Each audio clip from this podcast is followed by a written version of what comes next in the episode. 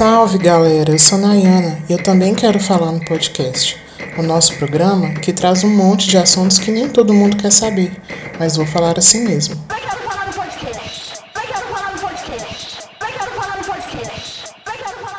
Vocês sabem o que é educação antirracista? Não sei, não sei. Então, esse é um tema muito importante em tempos de debates e lutas contra o preconceito racial. Nosso país tem uma história de opressão e sofrimento marcado por 350 anos de escravidão de povos trazidos da África e dos povos indígenas originários dessa terra. Todo camburão tem um pouco de novinho negreiro. Africa. São três séculos de violência do colonizador sobre o colonizado, e essa marca deixou um profundo trauma social, o racismo estrutural. Existe muita coisa que não te disseram na escola.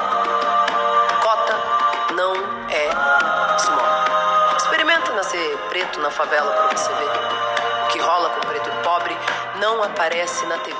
E o sistema educacional brasileiro também reproduz o racismo. Estudantes negros e negras são a maior população em escolas públicas periféricas e apresentam baixo rendimento, perpetuando assim a marca da exclusão e da diferença social. Era aluna, eu não tinha noção nenhuma de África, né? Então, sempre na, na sala de aula, os professores, quando falavam de África, falavam de AIDS, falavam de miséria, de tristeza. Como a gente pode fazer com que os nossos jovens consigam se ver nos bancos das universidades ou outros espaços que lhe foram negados? O que quero falar aqui hoje é sobre como combater essa estrutura de racismo por meio de uma educação formal nas escolas. Venha cá, menino. Não faça isso não. Sei que é muito triste não ter casa, não ter pão. Não te leva a nada destruir o seu irmão.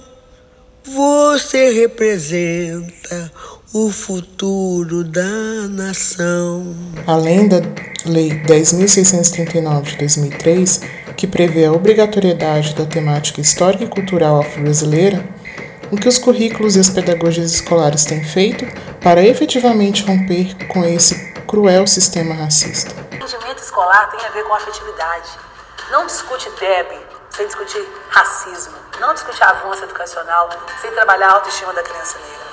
A autoestima dos estudantes pretos e pardos precisa ser central nessa proposição, e o currículo antirracista tem que ser efetivo e eficiente em todo o ano letivo. Precisamos falar do protagonismo negro na história e em todas as disciplinas. Isso é representatividade. Nossos jovens se vendo como pessoas que fazem a diferença, que podem chegar a lugares que não somente aqueles estereotipados pela grande mídia, do marginal, do empregado doméstico, do descendente de escravo. um problema de educação.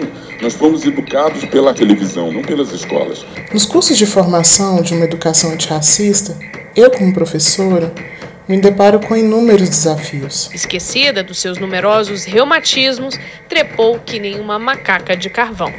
Não podemos mais tratar a cultura e história afro-brasileira somente em momentos específicos, como em novembro, que é o mês da consciência negra, ou dar apenas ênfase ao folclore ou à história dos escravizados. Eu digo que todos os dias conheço um homem negro ou uma mulher negra que foi importante na história da formação do Brasil. Guarda da Portela, falou de João do Vale, de Zequete falou de coisas simples, falou do meu lugar, eu falo do meu povo e da cultura popular, vai ver! Outro dia descobri que os irmãos Rebouças foram os maiores engenheiros do século XIX, inovando na construção das ferrovias do Sudeste e na fundação de Curitiba. Entre tantos nomes que foram apagados ou silenciados dos livros como Maria Firmina, Luiz Gama, Luísa Marim, Maria Filipa. Cada uma dessas pessoas tem uma história de luta, resistência, genialidade e importância em suas áreas. Alguns trabalhadores braçais, outros intelectuais, outros empresários, cada qual com sua contribuição como sujeitos de transformação. Ser a força, o amor, o poder, a sabedoria. E a luta pela liberdade só acabe quando ela for encontrada. Para que a nossa poesia não seja mais escrita com sangue. Quando conhecemos nossos homens e mulheres, negros e negras, de importância, tocamos nas questões de valorização e representatividade. Os estudantes e docentes pretos e pardos têm como se orgulhar de suas origens e projetar um futuro de transformação. Assim como os estudantes brancos e não negros começam a entender que corpos negros não foram só seres moventes ou propriedade dos seus senhores, para exploração sistemática do seu trabalho em tempos de escravidão.